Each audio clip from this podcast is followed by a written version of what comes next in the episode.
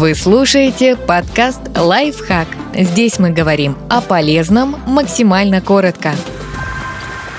Что такое Вимельбух и как его читать? Этим необычным словом называют книги, где вместо букв картинки. В переводе с немецкого «Вимельбух» — это иллюстрированная книга-головоломка. В ней совсем мало текста, а иногда его вообще нет. Каждый разворот Вимельбуха — большое красочное изображение, которое состоит из мельчайших фрагментов, героев, явлений и множества сюжетных линий.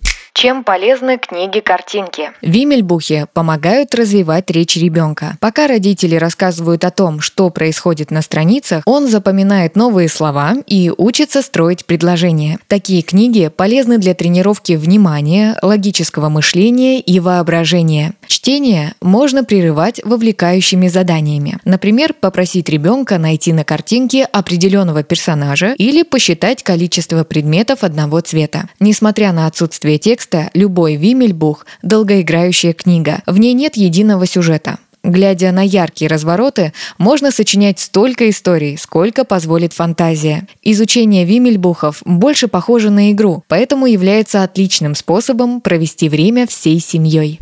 Как читать Вимельбухи? К 6-9 месяцам ребенок уже может концентрироваться на картинке в течение нескольких минут, пока взрослый рассказывает, где котик или куда бежит лошадка. В этом возрасте основной упор стоит делать именно на изучении новых слов. С детьми от года до трех лет можно не только учить слова, но и наполнять речь новыми значениями. Рассказывайте про форму и цвет предметов, Объясняйте действия героев, создавайте простые логические цепочки.